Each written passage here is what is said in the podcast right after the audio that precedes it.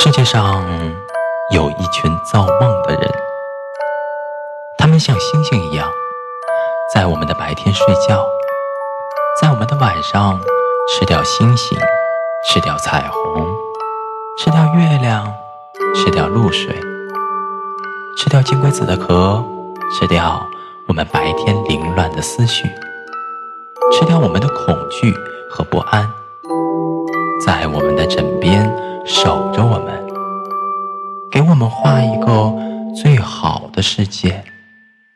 在你看不到的世界里，有一群人一直守。